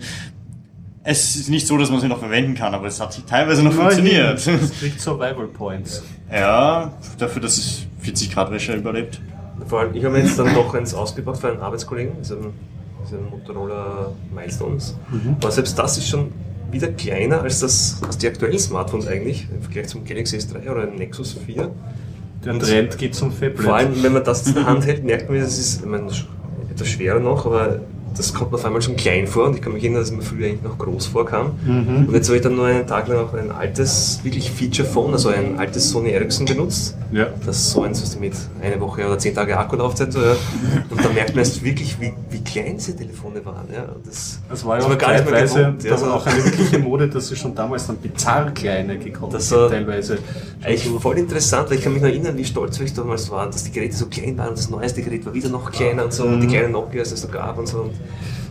Ja, jetzt mal die ist- Eingabefläche Rules und man muss ja auch irgendwo drauf was irgendwie drauf schauen und natürlich ältere Generationen auch. Ja, unter 7 Zoll geht bald nichts mehr. Siehst du jetzt, 7 Zoll ist eine Ansage, da muss aber einrollbar sein. Ja. Ja, das kommt immer davon, manche Leute haben halt nicht so große Hände. wenn du denkst, Retina-Displays und so Dinge, wo du den Pixel nicht mehr sehen kannst, also Nokia, da konnte ich noch die Pixel zählen. Ja. mit meiner Schlange, mit Snake, wenn ich 20 Moves nach oben hast, 20 Pixel. Aber was, was, ah, Pixel, Retina. Es, ich wollte mir ja eigentlich ein ZenBook Prime kaufen. War die Überlegung, weil das ist ja Full HD auf 13 Zoll, ursuper. Mhm. Ultrabook ist das. Ein Ultrabook, so eins der wirklich wenigen, wirklich coolen Ultrabooks. Äh, nur jetzt hat Asus das Infinity vorgestellt. Oh, mit, der, mit der nächsten Generation von Intel-Chip. Noch wenig gesagt, nur es hat jetzt eine Auflösung von 2500 irgendwas auf 13 Zoll, also noch einiges mehr als HD. Genauso leicht, flach und alles. Akkulaufzeit haben sie noch nichts gesagt. Aber das schaut schon ziemlich nett aus. Multitouchscreen Okay. Quanta Costa, der Spaß. haben sie auch noch nicht gesagt. Das hebt sich Intel noch wahrscheinlich auf. Sie haben es nur hergezeigt auf der einen Konferenz jetzt, äh, auf der einen Messe. Hinter Glas hat Asus mal irgendwo hingestellt, ein bisschen was gesagt, aber macht ähm, jetzt kommt bald hoffentlich die Intel-Ankündigung, die offizielle, wird das wahrscheinlich beim Intel-Ding super toll, wie viel Akkulaufzeit und wie viel es kostet und alles. Und mich würde halt interessieren, das Einzige, was daran noch fraglich ist, ist, ob das ein spiegelndes Display ist oder ein brauchbares. Ich glaube, die Hoffnung kannst du fahren lassen. Gibt es jetzt noch irgendwie un unentspiegelte Arbeitsgeräte irgendwie? Also Äh, Touch, Multitouch sind alle mit Spiegeln. okay, Multitouch sind das alle. ist Aber nicht Standard. alle sind Multitouch, oder? Sind Ja. die neuen Ultrabooks jetzt alle Nein, die, die nächste Generation wird von Intel, ähm, also die Ultrabook-Zertifizierung gibt es bald nur noch mit Multitouch. Und das wird dann wahrscheinlich alle spiegeln. die Weil es gibt nur, ich kenne jetzt nur das X1 Carbon Touch, was ein nicht spiegelndes Display hätte. Mhm. Oder das Side G, das hat ein spiegelndes und ein entspiegelndes. Man prinzipiell finde ich es ja gut, dass die Auflösung, also die Pixeldichten jetzt auch für ein, sich durchsetzen im Notebook-Markt, weil es auch so. Tut's aber außerhalb Nein. von Asus eigentlich gar okay. nicht, das ist das Problem. Also doch nichts wirklich. Na, ThinkPads sind wieder, we- sind die Auflösung ist, mit, ist jetzt wieder 1300 irgendwas normal bei, bei 14 Zöllern wieder geworden. Nicht? Das war schon, HD gab's vor vier Jahren, hast du es gekriegt, jetzt nicht mehr. Ich dachte, damit sind wir eigentlich so weit, dass wir viele Ja. Geräte haben, die wirklich gute gute äh, DPI-Werte haben, also man wirklich scharfe Kanten und so hat, also das kann man nicht mehr sehen. Ja, Und leider am, nicht Am mehr Laptop so. habe ich immer noch die Aber es wird wieder kurz so langsam kommen. Ich muss sagen, die ganze Ultrabook-Sache sind eigentlich alles nur Nachbauten von MacBook Air. Das ist schon einmal den Tag vorgegeben. Die ganze Meckerei über die niedrigen Auflösungen kam, seitdem das Retina irgendwo im Raum steht. Naja, das Problem es ist, davor durchaus gab's ein mehr- Bedürfnis, aber jetzt gibt es einen Namen dafür. Ja, Und früher jetzt gab's wird das es- Angebot, das jetzt wäre das wird es nachgefragt, nämlich Ja, hattest Full Pixeldichte. HD-Handys und solche Sachen. Aber du hattest Pixeldichte, bevor das Retina-Zeug aufkam, hattest du Full HD und äh, die gescheite Pixeldichte bei anderen Re äh, Systemen zwar nicht so, wie, nicht so groß wie bei Retina, Eben. aber du hattest eben brauchbare Auflösung Full HD auf 13 Zoll oder es gab auch 11 Zoll mit Full HD. War gute Pixeldichte, hätte ausgereicht, aber das kriegst du jetzt bei normalen Notebooks bei 14 oder 15 Zoll, maximal bei 15 Zoll ist Full HD. Das ist jetzt schlechter geworden. Das ist das Schlimme. Bizarr.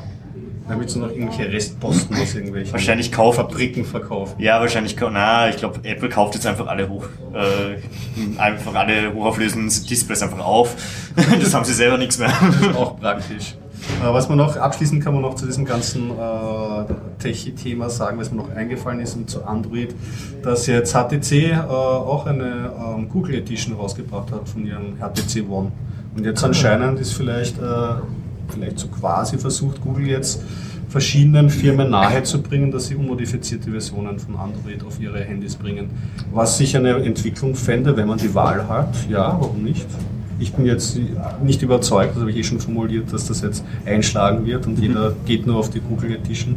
Aber prinzipiell ist das mehr Wahlfreiheit und äh, Stock Android kommt auch meistens mit angenehmen Features daher, wie einen ungesperrten Bootloader oder einen, den man leicht ähm, entsperren kann. Und ja, Es ist spätestens dann interessant, wenn du keine Updates mehr bekommst für dein Gerät vom Hersteller und dann so noch die Möglichkeit hast, zumindest, wenn ich jetzt schon, vielleicht magst du ja die, die tolle, schönere Oberfläche, Ja. aber irgendwann dann gibt es dann keine Updates mehr und du hättest gerne aus Sicherheitsgründen oder aus anderen Gründen, weil es den Apps nicht mehr gibt, eine neue Version von Android und dann kannst du zumindest noch die, die plain Open Source Variante installieren. Ja, so passiert mir. Ich, für mich gibt es Ja. keine neuen Versionen Obwohl- von Google direkt. Also ich habe ja das Nexus und die selbst die Google-Leute sagen ja auch zwei Jahre und dann gibt es halt keine Updates mehr. Jetzt wäre es eigentlich die Zeit reif, ein Cyanogen-Mod drauf zu spielen. Aber zum Thema, wenn es noch schnell genug ist, ich muss gerade sagen, gerade das HTC Hero, das alte Gerät, hat eigentlich im Laufe seines Lebens einige Dinge, also ein, gerade durch Updates von Android, einige Geschwindigkeitsverbesserungen erfahren, weil damals war es ja überhaupt Android 1 war ja noch äh, ohne Just-in-Time-Compiler und so weiter. Richtig, da hat es ein Und da gab es ja ein paar Mal, ein genau, da war ja, ich glaube, da waren zweimal wirkliche, wo ich das Gefühl hatte, ich kann mich erinnern, ich habe jetzt ein neues Gerät gekauft, ja, weil es plötzlich deutlich ja. besser ging als vorher und, und eigentlich sehr lange gehalten hat, obwohl es schon wirklich Low-End-Hardware ist. Und ich denke mir, solche Geräte aktuell, ich meine, ja, wer weiß, wie es in einem Jahr aussieht, aber ich erwarte mir doch schon, dass ich mit einem aktuellen Smartphone, wie jetzt der Galaxy S3, 4 oder das Nexus da zum Beispiel, ein bisschen länger halt noch mit aktuell, also von der Hardware zumindest, sofern es die Software eigentlich zugibt. funktionieren. Ich, mittlerweile Also- sind ja die Spezifikationen so geisteskrank groß, das sind ja 2 Gigramm, oder? Das sind 2 Gramm an Quad-Core. Also da müssen sie ja das System schon sehr Ja, zupflastern. damit dass fliege ich zum nicht- Mond. Da kannst du zum Mars und noch weiter. So, seid ihr noch stark genug für Content oder Ähm, machen wir ich habe langsam noch Schluss? nur einen angekündigten kurzen Vergleich ich Desura sagen. und, äh, Ja. Desura und Steam. Ah ja, genau. Also wenn du unter Linux versuchst, äh, kommerzielle Spiele zu spielen, hat das ja bisher nicht so viel aus Steam ein neuer Player, also hier schon ein Dauerthema auch bei Im uns. Prinzip gibt es jetzt drei kommerzielle Plattformen. Das eine ist der Ubuntu One Shop, also der in Ubuntu integriert ist. Äh, Das zweite ist äh, Steam for Linux, was jetzt circa eine Auswahl von 50 äh, Spielen hat oder vielleicht 100, aber manche sind dann so ein Spiel mit drei Erweiterungen und fünf Soundtracks. Also das schrumpft dann sehr zusammen. Und der dritte große Player, den ich kenne, ist eben Desura. Das ist auch so eine Art Steam. Öfters Kleines- erwähnt, ja, ja. Und äh, mir ist halt aufgefallen, also ich war jetzt heute soweit nach meinem Kickstarter, also nicht heute, am Wochenende, nach meinem Kickstarter-Funding, habe ich gedacht, so, und jetzt möchte ich mal ausprobieren, wie das ist, über Steam für Linux 5 Euro zu zahlen für irgendein Spiel. Und ich habe einfach kein gescheites gefunden, was mir jetzt angesprochen hätte. Dann habe ich gesagt, okay, da gibt es auch so Alpha-Funding, also bei Desura heißt das Alpha-Funding und bei Steam heißt das Steam Greenlight.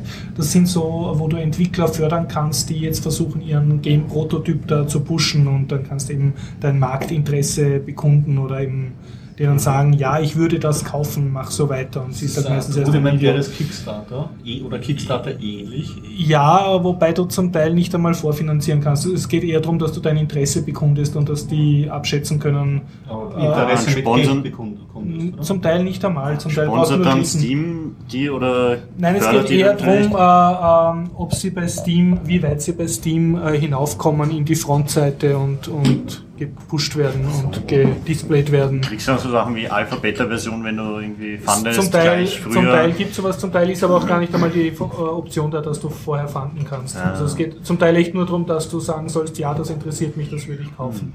Ah, Also es hat ich nicht die Funktionalität von. Kickstarter, genau. und, und da ist mir halt aufgefallen, äh, ja, mir macht, machen beide Plattformen keinen Spaß. Bei äh, Steam nervt mich total, dass ich die Auflösung nicht vergrößern kann. Ich bin irgendwie zu doof dazu. Steuerung Plus oder Steuerung Mausrad drauf und dann wird es größer. Geht nicht. Und ich suche das Menü ab, äh, Settings geht auch nicht. Und Vielleicht habe ich es nicht gesehen. Auf jeden Fall bin ich schon sehr genervt.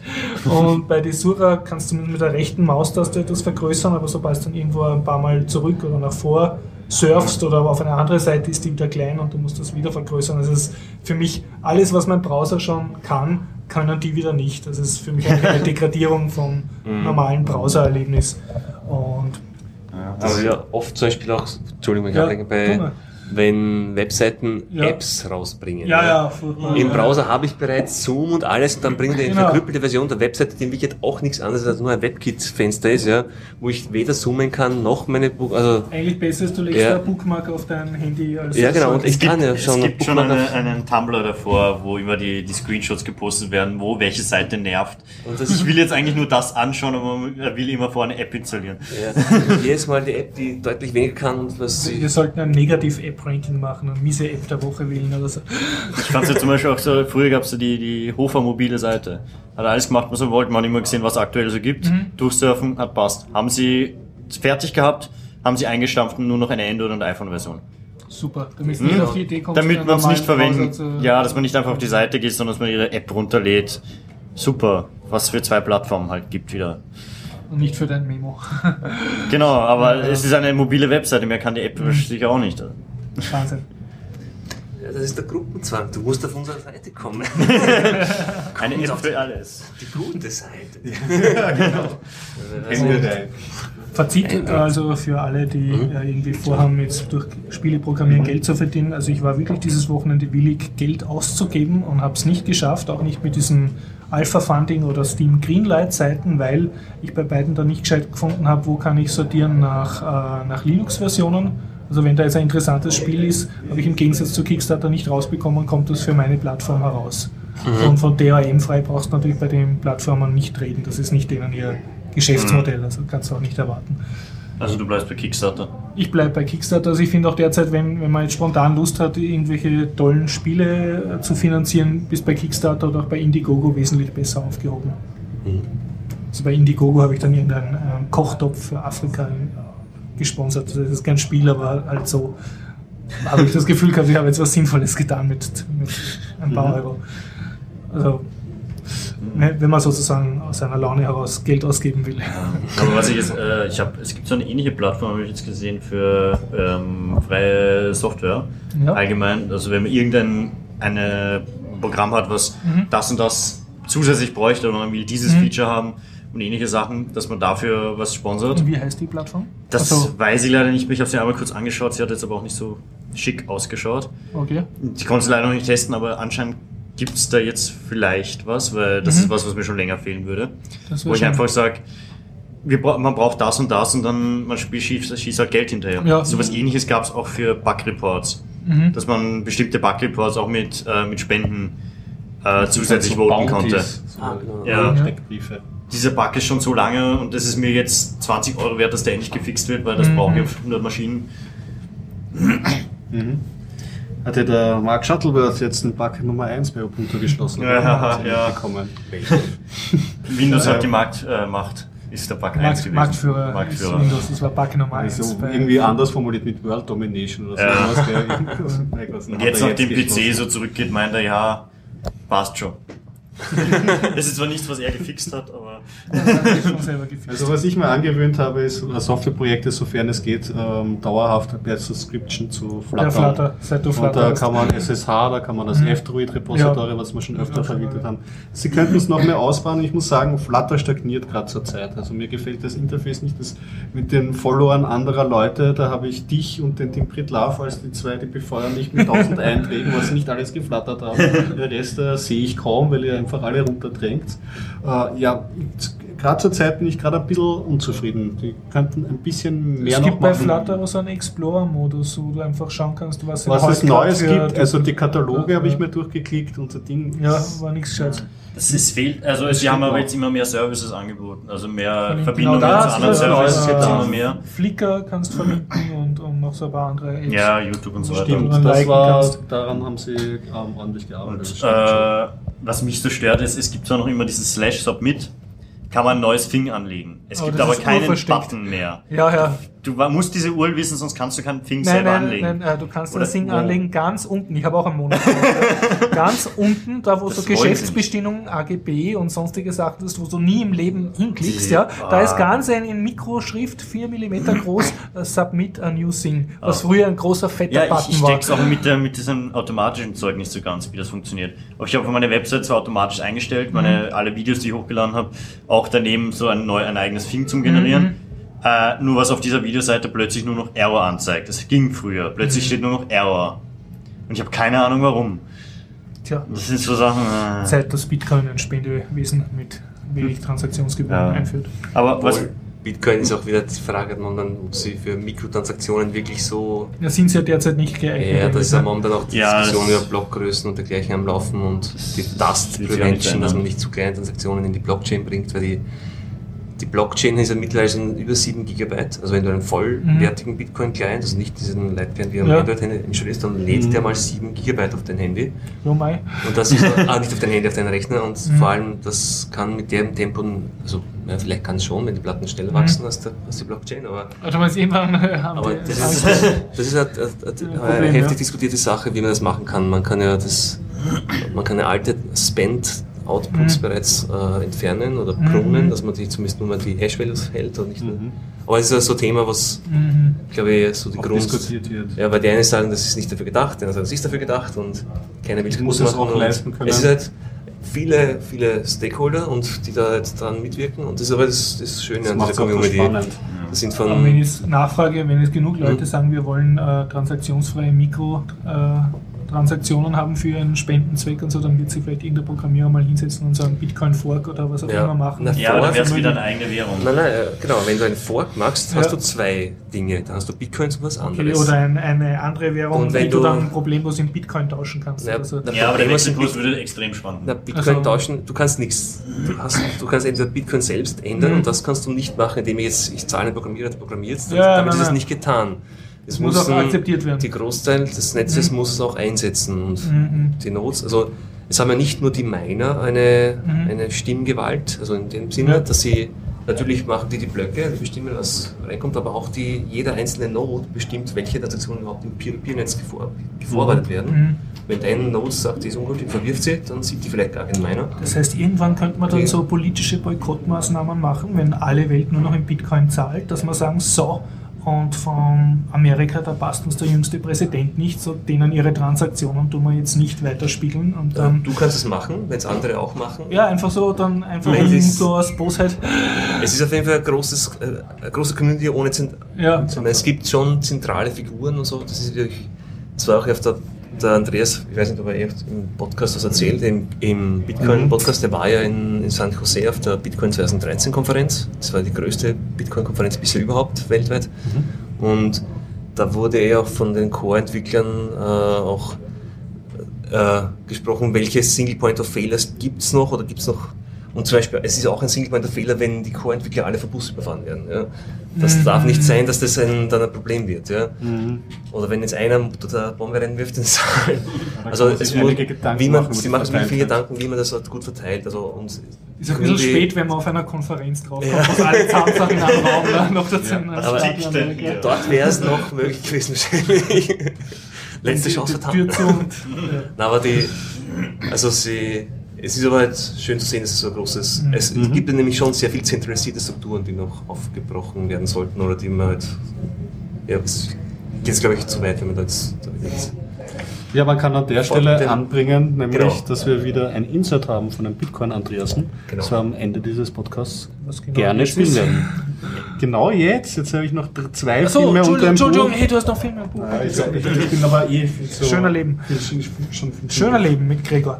Ja, naja, was ist so. Ich habe mir Evil Dead angeschaut. Tanz der Teufel sagt euch was? Ja, Mhm. Also Tanz der Teufel ist Evil Dead, einfach der Okay. englische Titel. Und äh, es war ja damals, wie man aufgewachsen ist, ich weiß nicht, wie es bei euch war, am Schulhof, also es, ah, da war der verbotene Ah. Film und so. Hat der Sam Raimi ähm, ähm, äh, Regie geführt damals, das war einer seiner aller zumindest ersten Projekte, die er so gemacht hat.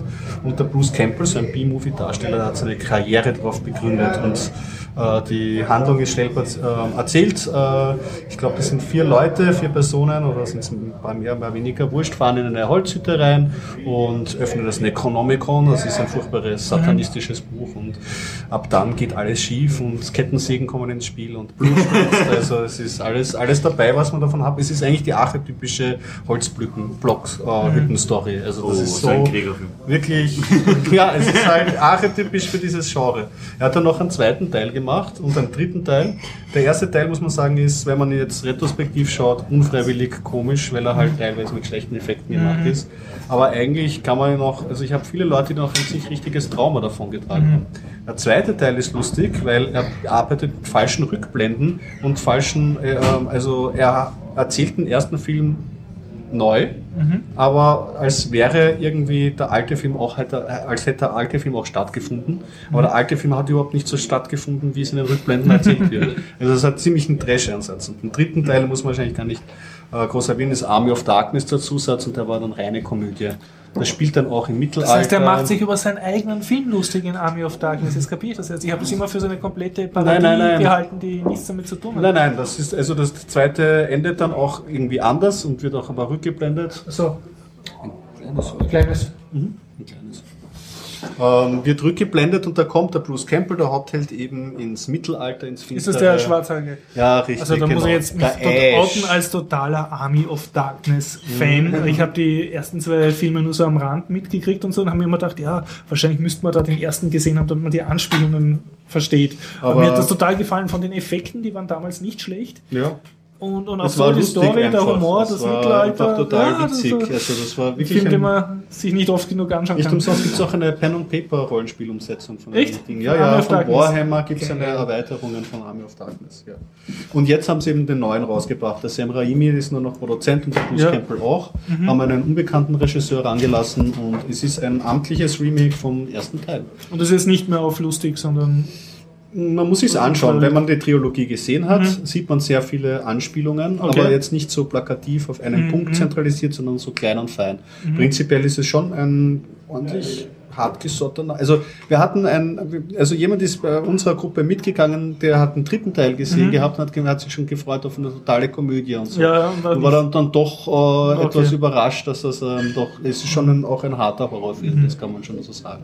Aber ich meine, ab dem Zeitpunkt, wo es Blut regnet vom Himmel, Mhm. ist es eh schon so absurd alles. Das ist, und, äh, also zumindest für mich in Sing. Ich hatte das Pech, also das Pech und das Glück, sei Dank, ich habe äh, ein, ein, ein, ein, eine Frau neben mir sitzen gehabt, die sich wirklich, also die habe ich nicht gekannt, die hat sich schon so komisch irgendwie so, wo sie sitzen möchten, glaube ich, hat sie nicht getraut, irgendwie alleine irgendwo zu sitzen und hat sich dann mitten in die Reihe reingesetzt. Die hat sich dann halt wirklich gefürchtet. Und ich habe, es war mir ein bisschen unangenehm, wenn ich dann bei Blutszenen und so gelächelt habe und so, weil die hat dann sich Angst, und, Angst, und, Angst und vor, äh, äh, vor Grauen umgeschaut und ich dachte, ja, das war aber auch irgendwie ein klassisches Horrorfilm-Besuch-Erlebnis. Was habe ich mir noch an? Ich habe mir noch angeschaut äh, einen 80, äh, 90, 90er Jahre Film, einen Science-Fiction-Film, Prayer of the Roller Boys, Aha. nennt sich der. Ist, wenn man ihn anschaut, ich hätte ihn auf 85 getippt. Mhm. Also man, man merkt so, die 90er Jahre, da waren die 80er Jahre noch lange nicht gegessen. Und es spielt die Patricia Arquette mit, das, die könnte man vielleicht kennen. Und es geht darum, dass LE ist die Ökonomie, also ist irgendwie so die ganze Wirtschaft zusammengebrochen. Eigentlich nicht so unrealistisch. Nicht so unrealistisch, was dann unrealistisch wird, die Welt äh, gibt es halt so Jugendgruppen. Ja. Oh, und äh, halt 90er Jahre modern, die Roller Boys, die fahren gern, das wird aber nicht erklärt wieso, ähm, auf Rollerskates. Okay. Und ähm, da gibt es eine besondere Gang, die macht so ein bisschen auf White Power, wir nehmen Okay. keine Drogen und die hat so ganz große ähm, 80er Jahre Trenchcoats mit großen Schulterpölstern und fahren dann ganz böse mit ihren Rollerblades um. Der einzige Move, den sie special haben, irgendwie, die ich gesehen habe, ist, dass sie andere Leute umstoßen können irgendwie. Aha. Aber ansonsten nicht wirklich gefährlich wirken. Superhelden ohne Super. Und ja, und dann geht's halt in dieser, man kann sich's anschauen, wenn man in Gesellschaft ist und Okay. unbedingt alle schrottischen äh, Science-Fiction-Filme anschauen möchte. Aus einer Epoche ist das sicherlich ein, ein Vorreiter, also ganz, ganz oben an, Andere haben einen an, an Weinkeller und du schaust jeden schrottigen. Das muss man schon gesehen haben. Besonders, äh, es ist wirklich faszinierend zu sehen, dass es 1990 war und das aber wirklich wie in den tiefsten, tiefsten 80ern aussieht. Okay. Ja. Ja. Du wurdest nur mäßig gut unterhalten. Ja, naja, zu zweit kann man sich schon anschauen. Also da haben schon einige Mal, wir haben eigentlich sehr viel gelacht dabei. irgendwie. Also absurd schlechte Dialoge und es, ja, ich möchte nicht mehr spoilen. Und das letzte, so, und dann machen wir eh Schluss, ist ähm, ein Roman von der Marlene Haushofer, den ich gelesen habe. Das ist eine österreichische Autorin, Autorin die hat 1920, glaube ich, geboren, ist in 1970 gestorben. Und die hat einen, hm, nicht so viel, die hat einen eigentlich Postapokalypse-Roman geschrieben, aber mal in einem anderen Setting. Es geht darum, ähm, dass eine Frau, ähm, Die Wand, oder? die Wand heißt, ja. Kennt man. Ja, ja, Wurde ja verfilmt jetzt vor kurzem, ne? 2012, also Ja, ja. letztes Jahr ist ein Film rausgekommen. Und du hast jetzt das Buch gelesen, oder? Ich habe das Buch jetzt gelesen. Genau, ja. Ist eigentlich sehr zeitlos. Kann Schon, sagen. ja, kann man sagen. Hast du es auch gelesen? Ja, schon. Okay. Ewig her. Ja. Ihr, ihr kennt die Wand? Nein. Kulturliebe? Okay, dann also darf man nicht so aufhören, viel. das kann man, kann man lesen. Ja, nur drei Worte. Das, das bekommt nämlich man eh schon in den ersten drei Seiten mit, ähm, mit irgendwie eine ähm, Frau, die ähm, fährt mit Verwandten und dessen Frau zu einer Jagdhütte hin. Und ähm, eines Abends kommen diese Gastgeber von ihrem Kneipenbesuch nicht mehr zurück und sie kommt drauf am nächsten Tag, ähm, dass sie ihr Revier oder dass sie ihre nächste Umgebung nicht verlassen kann, weil eine unsichtbare Mauer dasteht. Und sie ist komplett abgeschottet.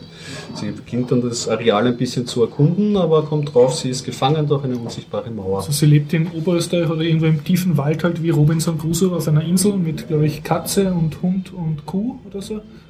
So in der Richtung, nicht so viel Spoil. Und Ähm, lebt dann halt relativ äh, allein. Genau, nicht Spoil. ähm, es ist ein, man kann es nicht vom Grund und sagen, es ist ein sehr meditatives Buch eigentlich. Ähm, es, es strahlt sehr viel Ruhe aus. Es geht so ums Einsiedler-Thema auf jeden Fall. Ja. Aber es Und kommen ist keine nicht Zombies so vor. schön. nicht, nicht, gar nicht, nicht Mit der Hütte, mit kann, der man nicht Hütte. ganz, kann man nicht ganz ausschließen, ist aber kein Zombie-Roman, so wie Ja. ich ihn lesen würde. Okay. Habt ihr gehört von diesem Jane Austen-Roman mit, ähm, mit Zombies, auf Zombies? Das gibt es bei, glaube ich, Thinky, kann man den kaufen. Da ist ein, haben sie einen Jane Austen-Roman angenommen und haben Zombies reingeschrieben in jede zweite Passage. Und da gab es dann eigene Optionen, wo man dann noch 10% mehr Zombies drinnen Ein Zombie- Zombie-Roman. Customize ja, das war's auch. Jetzt Okay. mit mehr Zombies. Florian, Schluss rein. Mir ist ein, kurze, na, mir ist noch ein kurzes Thema, gefallen, was ich Okay. erwähnen könnte. Wir, war, wir waren ja letzten Mittwoch mit der FSFE in Engerwitzdorf im Oberösterreich. Das ist gleich neben Linz. Was kann Engerwitzdorf? Äh, Engerwitzdorf ist eine relativ moderne Gemeinde, kann man sagen, die, ähm, Prost. die äh, sehr groß in Transparenz und Open Data ist. Deswegen haben wir den Document Freedom Day Award äh, überreicht. Den Bürgermeister oder den habt ihr so Ja. Leuten im Dorf so Na, Bürger, also Ja, der, die haben, einen, die haben einen, einen Open Data Stammtisch gemacht an dem Tag, haben auch Leute von, äh, jemanden von äh, OpenStreetMap eingeladen, ein paar Leute von den, auch die von Wien und von Linz, die Open Data machen, waren auch dort. Und haben halt gesehen, wie es bei ihnen so abläuft, welche Software sie da Genau. wie haben, was sie dann alles freigeben und wieso sie das alles machen. Und die Und das ist ein kleines Dorf, das ist jetzt nicht Das irgendwie eine Stadt mit technischer sind- Uni oder so. Naja, es sind. Erst da ähm, haben wir genau- Engerwitzdorf gefunden, dann schaut da ein, ein Pfeil irgendwo rüber, das, das Gemeindezentrum ist dort, das ist dann in Schweinbach daneben. Okay. auch so ein, ja, es ist eine, irgendwie eine Gemeinde aus 30 minzigen Orten zusammengefasst. Nicht gerade groß. Aber die sind anscheinend immer schon sehr groß dabei Und haben Sie gewesen. erzählt, warum Sie immer schon auf Open Data gewesen waren oder einfach nur persönlich? Naja, es war irgendwie, das hat sich anscheinend so ergeben, weil sie früher immer ähm, auch ihre ähm, Sitzungsmit, also ihre Sitzungsprotokoll gleich am nächsten Tag die wichtigsten Punkte online gestellt haben und nach ein paar Wochen die, alle Protokolle, was sie wie beschlossen haben, was vorkam. Und das ist auch sehr auf Transparenz. Ah, Wahnsinn. Einfach so, der Bürgermeister und ganz Geheimnis, das ist in Österreich noch Wahnsinn, ja. ja, die haben das anscheinend gar nicht. Und äh, die haben jetzt ins- insgesamt inzwischen 166 Datensätze freigegeben. 166? Ja, 166 verschiedene Datensätze von Sachen wie die Höhe von irgendwelchen ähm, Hochbeh Hochbehälter oder so heißen die. Also Irgend so Wasserdinger. Silos oder. Nein, ja, irgendwelche Wasser, Wasser- dass der Wasserdruck, deswegen okay. weiter oben, dass der Wasserdruck gut ist. Irgendwelche Wasserbehälter. Also Sie, Sie, Sie bekämpfen das Amtsgeheimnis sozusagen in Österreich. Genau. Dürfen die denn das? Ja, alles, was, was nicht personenbezogen ist, gibst du mal Wahnsinn. alles mögliche frei. In Österreich. Ja, und das sogar in wirklichen ähm, offenen ähm, Formaten, Formaten. wirklich Wahnsinn. maschinenlesbar unter einer. CC-BY-Lizenz. Aber der Bürgermeister ist nicht zufällig Informatikstudent oder so. Genau. Das war Nein, also das, das, das selbst, also das, der Großteil ist nachher wirklich von der Initiative, nachdem er schon das äh, ungefähr so dort ähm, in der Philosophie, also in der äh, drinnen war, dass sie transparent sind und so weiter. Gab es eine, ähm, die hat ihre, boah, was war das? Irgendeine Arbeit in Krems, glaube ich, geschrieben, genau über äh, Open Government Data und hat das dort dann das Projekt umgesetzt im Zuge ihrer Arbeit. Also Sie haben sozusagen eine Diplomarbeit äh, gekriegt. Sie hat im Grunde ihre Ja. Diplomarbeit mit dem Projekt auch zusammen gemacht und hat sehr viel Arbeit reingesteckt. Das heißt, die Mentalität war schon da und sie hat das Ganze gehoben auf eine technisch-professionelle Ebene. Dann Genau, sie hat das dann wirklich so viel weitergeführt Ja. in die Richtung, Und wie die es haben da nichts geht. dagegen gehabt. Ne? Als gelernter Österreicher bin ich entsetzt. Irgendwas stimmt da nicht. Ja, also Entweder muss man es ist schon, ändern oder es ist schon ist sehr nah, naja, äh, Oberösterreich, da oben ist ja gleich Tschechien und so. Ah, Deswegen, das ist so nah an der Grenze. okay. Kommt der Vorteil- schlechte Vorteil, Einfluss da. Ja, Na, klingt cool. die, wo wir angekommen sind, die haben eine E-Tank, also einen E-Parkplatz. Zwei E-Parkplätze hinter dem Open Gemeindezentrum. Data allein reicht nicht. Nein, die haben auch noch für, für Elektroautos Tankstelle und Parkplatz in einem was ist da dahinter. los bei denen? Und ein Kulturzentrum, was modern ausschaut. es ist echt Und komisch. Hackerspace auch noch? Oder Nee, noch haben wir, vielleicht. Vielleicht. Noch nicht geschaut. Land, Land Wer weiß. Es gibt so. Sie überlegen auch, ob sie Okay. nicht irgendwie eine, eine WLAN. Also ich Offene jetzt WLAN als geschärter Glocke machen wollen oder so. tief beeindruckt von den Oberösterreichern, wie die das tun. Ja. Na gut. Autsch. So ein, Geht's auch? Hast du gesagt? ein Knacks Das waren die. Trommelfälle unserer Hörer. Gregor, ein schönes Schlusswort. Munter bleiben. Einschlafen. Und ich weiß schon, was ich tue heute Nacht. Army of Darkness auf YouTube schauen. Und es war mal das Leben. Ah ja, genau. Abwechselnd das wunderbare Träume. Okay, dann Alles verabschieden wir uns wie üblich mit dem ähm, Bitcoin-Update-Inhaltsverzeichnis. Richtig, Damit Sie genau. Lust haben auf bitcoinupdate.com, Bit, genau, bitcoinupdate.com von com, unseren äh, die Andreas und Andreas anzuhören mit ihrem neuen Bitcoin-Update. Yes. Ansonsten, äh, da es nächste Woche höchstwahrscheinlich wieder schlechtes Wetter ist, werden uns, wir uns wahrscheinlich wieder in der Zypresse treffen. Ja, 19.30 schaut danach nächsten aus. Montag oder falls es wirklich schön ist, im alten AGA. Alles klar. Gut dann, bis zum nächsten Mal. Bis Schön war's. Bis Bis dann.